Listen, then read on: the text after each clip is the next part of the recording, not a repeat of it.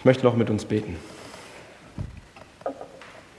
Jesus, das ist mein Wunsch heute Morgen, dass du unser Herz festmachst in dir und dass du jetzt diese Zeit gebrauchst, dass du in unser Leben hineinsprichst, in unsere Klage und auch in unsere Trauer.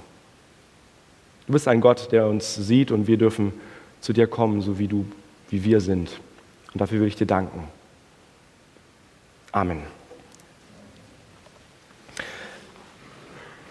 Wie können wir beten, wenn Leid und Trauer ähm, in deinem Leben sind?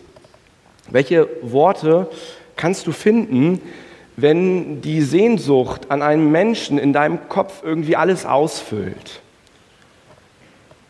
Welche Worte sprechen uns da an im Angesicht von Trauer und auch Leid? Wie kann Gott reden, wenn mein Leid oder vielleicht auch das Leid meiner Kinder über mein Leben hineinbricht und dann wie so ein Elefant im Raum steht. Das sind Fragen, die uns heute Morgen am Ewigkeitssonntag beschäftigen. Es kann sehr wohl sein, dass du heute Morgen hier bist und dich aber in einer ganz anderen Lebenssituation wiederfindest. Also, dass du sagst, ja, Leid und Trauer, das sind nicht gerade Sachen, mit denen ich mich gerade beschäftige oder die irgendwie auch eine Präsenz haben. Aber das ist eigentlich egal, weil im Leben von uns Menschen, egal ob wir Christen sind oder ob wir uns so gerade mit, mit Gott und auch Gemeinde äh, uns dafür interessieren und ähm, da irgendwie auch Schritte gehen, die Wahrscheinlichkeit für uns als Menschen mit Leid und auch mit Trauer in Berührung zu kommen, die liegt ja bei, ja, man kann fast sagen bei 100 Prozent. Und dass auch du Lebenssituationen in deinem Leben haben wirst, die so ähnlich sind, wie ich sie versucht habe zu skizzieren mit den Fragen, das, das wird irgendwann wahrscheinlich sein. Und dann aber in Trauer und auch in Leid zu wissen, wie Gottes Wort mir auch ein Zuspruch sein kann, das über meinem Leben steht und mich auch gleichzeitig sprachfähig macht, wie ich zu diesem Gott in der Dunkelheit beten kann, das ist etwas, worüber wir heute Morgen nachdenken wollen. Und wir tun das, indem wir gemeinsam über diesen Psalm 13 nachdenken. Die Psalm, dieses ist ein Buch in der Bibel, davon gibt es etwa 150 Stück. Und viele dieser Psalmen haben auch mit Leid zu tun, Leiterfahrungen. Sie handeln davon, ähm, von Menschen, denen es wirklich nicht gut geht, die so einen Schritt auf Gott zugehen und ihre Not vor Gott ausbreiten.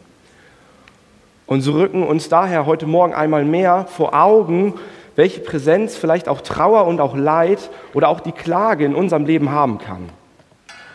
Ähm, die Psalmen davon oder die Psalmen selber, da gibt es viele Klagepsalmen. Ich habe euch hier einmal ein paar notiert, Psalm 77 oder 69, Psalm 6 oder 22, 130, das sind sogenannte Klagepsalmen. Psalmen, die uns einladen, ehrlich vor Gott zu kommen, aus der Not ihm das auch zu bringen und zu sagen, ich, ich bin in Not, ich bin in Klage. Psalmen, die dienen uns auch als eine Art Hilfestellung, wie wir ehrlich auch mit Gott reden können. Und es ist interessant, bei Psalmen wird ja nicht immer genau das beschrieben, ähm, welche Motive oder welche Gründe da diesem Psalmisten vielleicht auch ähm, zugrunde liegen oder da sind. Man erfährt nicht immer genau die Gründe des Leids oder auch die Notlage des Psalmbeters.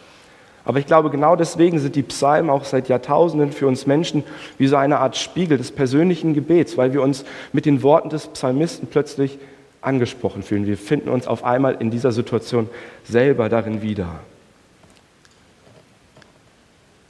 In unserem heutigen Bibeltext, da heißt es am Anfang, wie lange noch her willst du mich vergessen? Etwa für immer? Wie lange noch willst du dich vor mir verbergen? Wie lange noch muss ich unter tiefer Traurigkeit leiden und den ganzen Tag Kummer in meinem Herzen tragen? Wie lange noch darf mein Feind auf mich herabsehen? Dieses Gebet kommt am Anfang eigentlich direkt auf den Punkt und steigt voll ein. Der Psalmbeter gibt Gott seine ganze Unverständnis hin.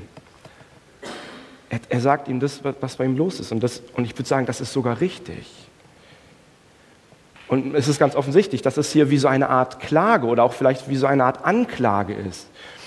Ähm, man kann es vergleichen vielleicht mit einer Situation, die du auch im Alltag hast. Wenn dein Vater oder ähm, deine Mutter oder Menschen, mit, die mit dir zu Hause wohnen, dich fragen, du sag mal, ähm, hier ist schmutziges Geschirr auf dem Tisch, sollte das da noch stehen, Fragezeichen, die spiegeln dir das so in so einer Freundlichkeit, dann ist das ja keine Sachfrage, sondern da, stinkt, da schwingt etwas mit, das darin deutlich wird, hey, das soll so nicht sein. Das, das gehört in die Spülmaschine. Und hier bei dem Psalmisten ist das genauso gleich mit dieser Frage, Herr, das, das soll doch so nicht sein. Herr, wie, wie lange willst du mich denn noch vergessen? Herr, das soll doch so nicht sein. Und dann benutzt der Psalmbeter hier Worte aus dem Alten Testament, die immer wieder einem an das Handeln Gottes erinnern. Herr, Gott, du bist doch ein Gott, der sich an sein Volk erinnert. Ein Gott, der an seinen Bund mit seinem Volk gedenkt. Wie lange noch willst du mich vergessen? Du bist doch der lebendige Gott. Du bist doch der Gott, der sich zeigt. Wie lange noch willst du dich vor mir verbergen? Das, was der Psalmist hier in der ersten Strophe macht, ist, er knüpft eigentlich an dem an, was er bereits über Gott weiß, was sein Volk mit Gott selbst erlebt hat. Er sagt, Herr, das, das, was ich lese, was ich von dir gehört habe, das passt doch nicht mit meiner Realität zusammen. Ich glaube, dass dieses Gefühl uns manchmal vielleicht auch sehr vertraut ist. Wir können Phasen auch in unserem Leben haben, oder auch eine Realität, in der wir leben, wo wir merken, das ist nicht deckungsgleich mit dem, was Gott vielleicht irgendwie auch in seinem Wort uns verheißt und sagt, wie wir Gott vielleicht auch verstanden haben, wie er sich vielleicht auch das Leben zwischen Mensch und Gott auch vorgestellt hat. Und das vielleicht Leid und das vielleicht Trauer und dann, dann ist es vielleicht auch noch so, dass in dieser Situation von Leid und Trauer auch noch das Gefühl von Distanz und Einsamkeit hinzukommt. Und dann ist es so, als würde das Leid, in dem wir sind, zwischen dir und Gott stehen wie eine Mauer. Du stehst hier, Gott ist da und es ist eine Mauer da. Leid, es ist eine Distanz da. Man ist nicht nur in Trauer, sondern man fühlt sich auch abgeschnitten von Gott selbst, von dem man ja eigentlich weiß, er ist meine Hilfe oder er soll meine Hilfe sein. Man kann es vergleichen mit einen Schmerzpatienten. Das ist vielleicht so für unsere Seele und auch unserem Körper so, als wärst du ein Schmerzpatient und du hast, brauchst dringend einen Termin beim Arzt. Aber du hängst irgendwie in der Warteschleife. Und du weißt sehr wohl, wo du hin musst. Das ist klar, das wissen wir. Aber es geht irgendwie nicht weiter. Und wenn du im Leid bist, in so einer Situation, ist nicht nur dein Glaube herausgefordert, also in der Trauer oder in dem Leid, sondern oftmals auch unsere Beziehungen zu anderen Menschen. Der Text spricht heute Morgen hier von Feinden. Also vielleicht kann man hier ein Stück weit sagen, etwas, was auch in Schieflage gerät in Beziehungen zu anderen Menschen. Man hat vielleicht das Gefühl, dass andere Menschen auf einen herabschauen. Wer Leid empfindet oder wer vielleicht trauert, der wird vielleicht in seinem Umfeld auch eher als störend empfunden. Du weißt das, wenn du vielleicht eine chronische Krankheit hast. Du weißt das, wenn du einen lieben Menschen verloren hast, aber selber noch nicht über die Zeit der Trauer hinweggekommen bist, die dir andere Menschen vielleicht auch so von außen zugestehen würden. Du weißt das, wenn du vielleicht als Paar keine Kinder bekommen hast und Leute meiden dieses Thema am Essenstisch. Du merkst das, wenn du vielleicht schon länger depressiv bist und am Kämpfen bist und dein Freundeskreis irgendwie gedacht hat, das, das müsste doch irgendwie schneller bei dir gehen. Vielleicht haben wir heute Morgen keine Feinde, die so in dem Sinne auf uns herabschauen. Aber vielleicht auch manchmal Leute, die keine Schadensfreude empfinden, aber vielleicht so eine Schadensdankbarkeit. Du bist in ihren Augen vielleicht so eine Art Sinnbild für das, wofür sie dankbar sind, dass sie es nicht haben. Also man kann ja dann so sagen, ich bin dankbar dafür, dass ich das nicht habe. Oder was ein Glück, dass ich eine andere Ehe habe, eine andere Ehefrau, einen anderen Ehemann. So eine Schadensdankbarkeit. Und das sind vielleicht Gedanken auf den ersten Blick, wo wir sagen würden, ja, das ist irgendwie nachvollziehbar, dass man so denkt. Aber sie hilft in der Regel nicht dem Trauernden selbst weiter oder der Person, ähm, die vielleicht gerade damit zu tun hat. Im Text ist hier die Rede von Feinden. Und mit Feinden ist in diesem Gebet die zerstörerische Kraft gemeint, die auch im Leid auf uns einwirken kann. Das ist sowas wie Chaos, Unheil, Tod, die dazu führen kann, dass, dass Menschen oder Freunde sich von uns entfernen und du dich im Stich gelassen fühlst. Du sagst vielleicht, Herr, wie lange noch? Wie lange muss ich das noch zustehen? Ich habe keine Kraft mehr. Ich fühle mich verlassen von dir und Menschen. Und Herr, warte bitte nicht mehr lange, bis du kommst, weil ich vielleicht selber irgendwann hier dem ein Ende setzen werde. Ich möchte uns heute Morgen ermutigen, zu sagen, Herr, ich kann mit der Klage, die ich habe, zu Gott kommen. Ich darf es ihm bringen, ich darf ehrlich vor ihm treten. Es heißt weiter in den Versen 4 und 5, schau doch her und antworte mir, mein Herr und mein Gott. Gib du mir neuen Mut und lass meine Augen wieder leuchten, damit ich nicht in den Todesschlaf sinke. Mein Feind soll nicht sagen können, jetzt habe ich ihn endgültig besiegt. Meine Gegner sollen nicht jubeln und sich freuen, wenn ich den Halt verliere. Hast du mich vergessen? Schaue doch her. Das ist dieser Gedanke dabei. Es ist eigentlich das Wissen, Gott, du bist doch eigentlich auch derjenige, der es wenden kann. Wenn ich doch nur ein Wort von dir habe, wenn doch irgendetwas von dir wieder durch diese Mauer zu mir hindurchdringt, dann können sich diese Dinge wenden. Herr, lass doch nicht das Chaos wirken, sondern komm mit deiner Macht, deiner Liebe und deinem Trost in mein Leben. Und dann heißt es hier in dem Bibeltext, damit ich nicht in den Todesschlaf sinke. Wenn hier die Rede ist in diesem Bibeltext oder in diesem Psalm vom Tod, dann ist tatsächlich nicht immer gleich der physische Tod gemeint, so als wären die Leute ähm, sterbenskrank, die das gebetet haben, sondern es hat eigentlich mit all dem zu tun, was das Leben im Allgemeinen bedeutet.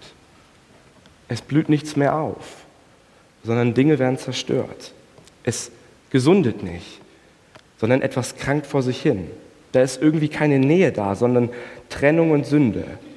Es ist keine Zuversicht da, sondern Verzweiflung. Und alles schwingt damit, wenn da die Rede ist vom, von der Macht des Todes. Das ist diese zerstörerische, chaotische Macht. Und dann heißt es hier auf einmal, aber du Herr, lass du meine Augen wieder leuchten. Menschen, die im Sterben liegen oder die vielleicht solche Menschen schon mal begleitet haben, da sieht man, wie das Leben auch aus ihnen hinausgleitet, weil die Augen trüb werden.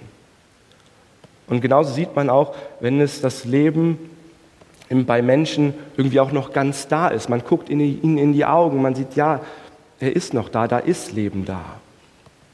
Und mit dem Gedanken hier vom Psalm 13 wird verdeutlicht, der Körper, der kann zwar schon schwach sein, aber wenn die Augen noch ganz da sind, dann ist das ein Zeichen von Leben. Dafür betet er, Herr, lass meine Augen doch wieder leuchten.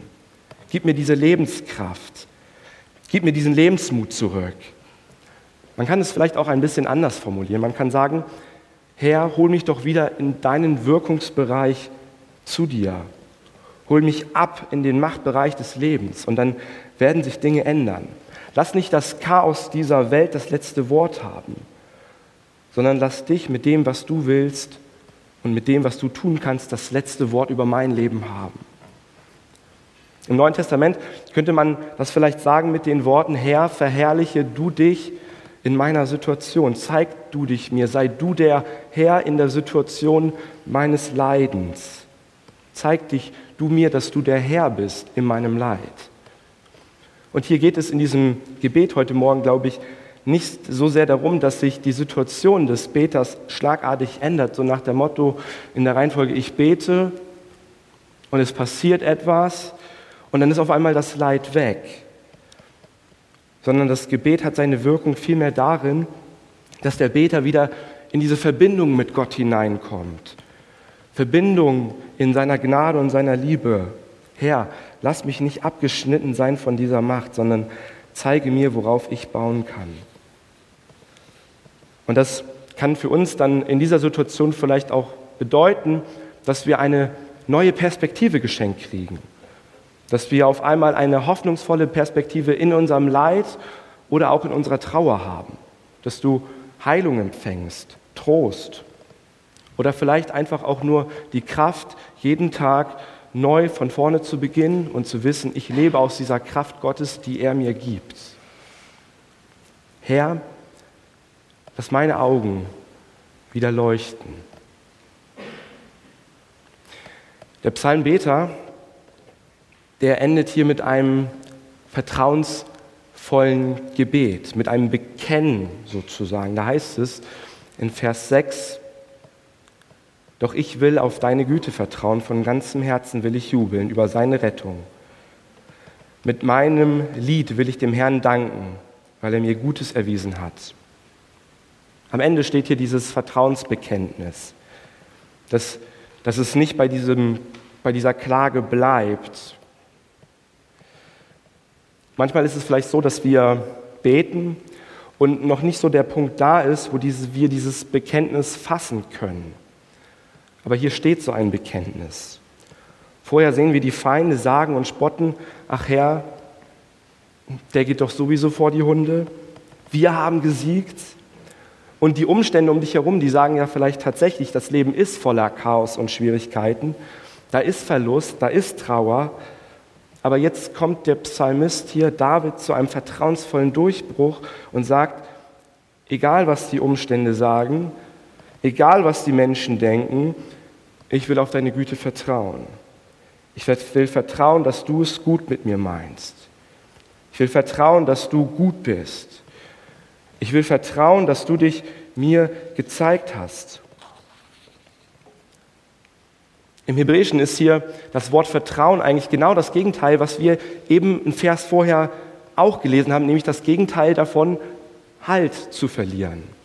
Vertrauen meint, es gibt etwas, worauf du stehen kannst, worauf du dich ausruhen kannst. Es gibt etwas, wo du einen festen Stand hast. Stell dir vor, du machst eine Bergwanderung und es regnet und es ist nass und du merkst, wie du den Tritt verlierst. Und auf einmal hast du aber einen festen Stand. Du kannst darauf stehen und du kannst durchatmen. Wenn du an der richtigen Stelle einen Stein hast, dann kannst du dich aufruhen und du bist fest.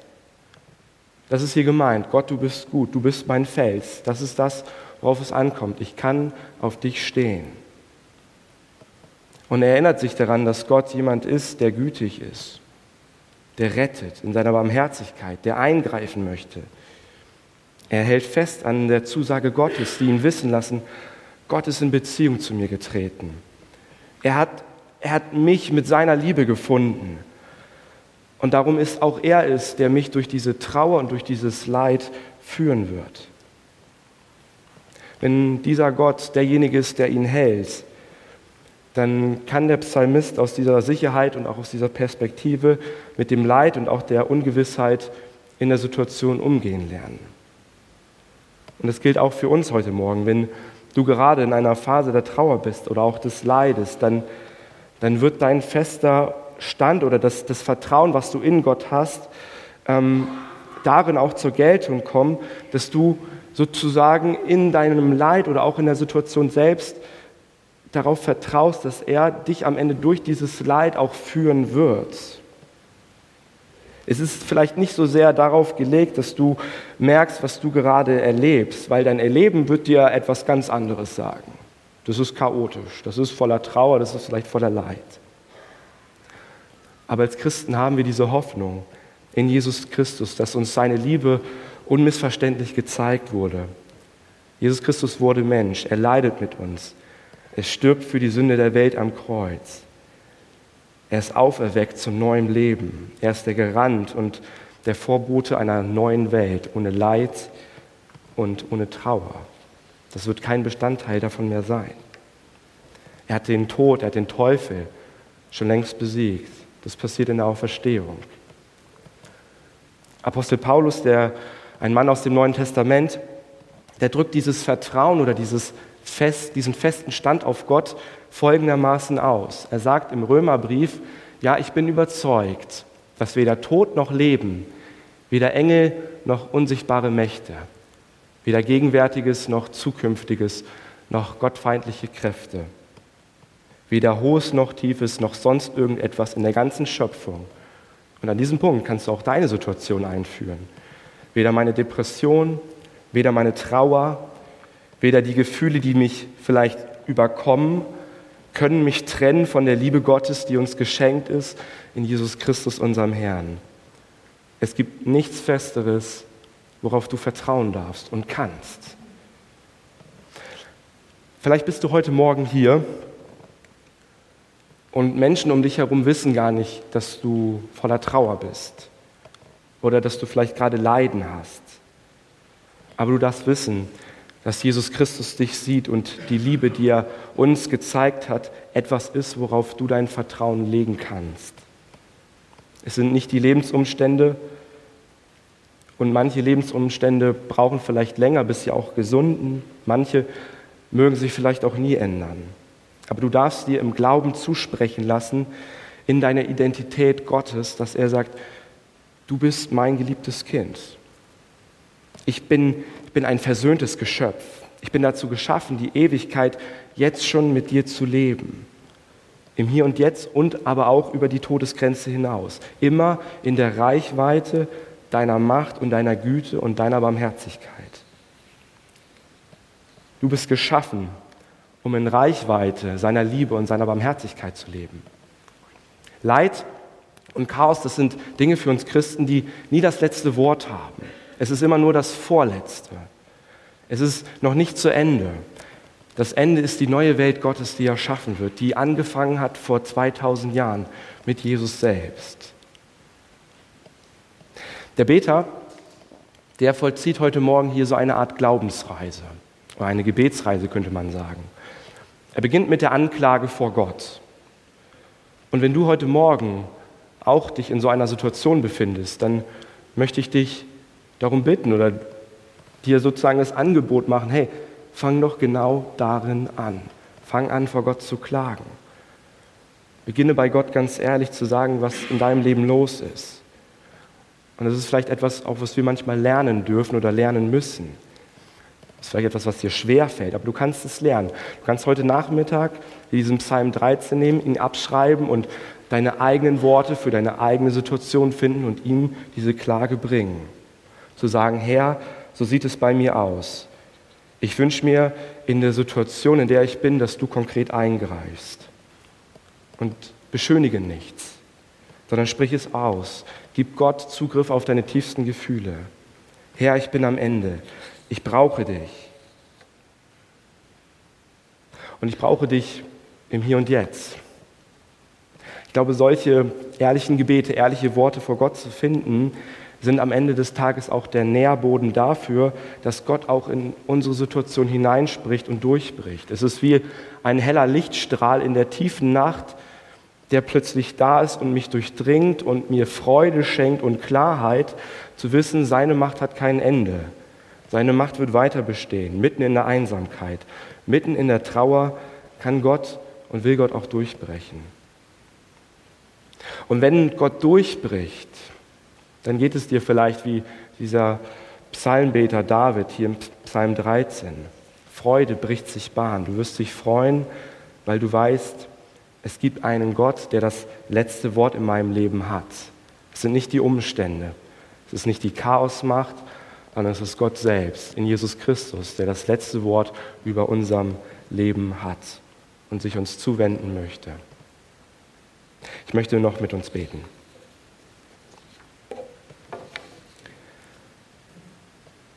Unser Vater im Himmel, wir kommen heute Morgen zu dir und wir wollen beten lernen, echt beten lernen. Und Herr, wir kommen vielleicht heute Morgen auch mit leeren Händen zu dir. Aber du bist ein Gott, der uns liebt. Du bist ein Gott, dem wir uns nähern dürfen und mit dem wir reden können. Und deshalb bitten wir dich und suchen dich und klopfen bei dir an.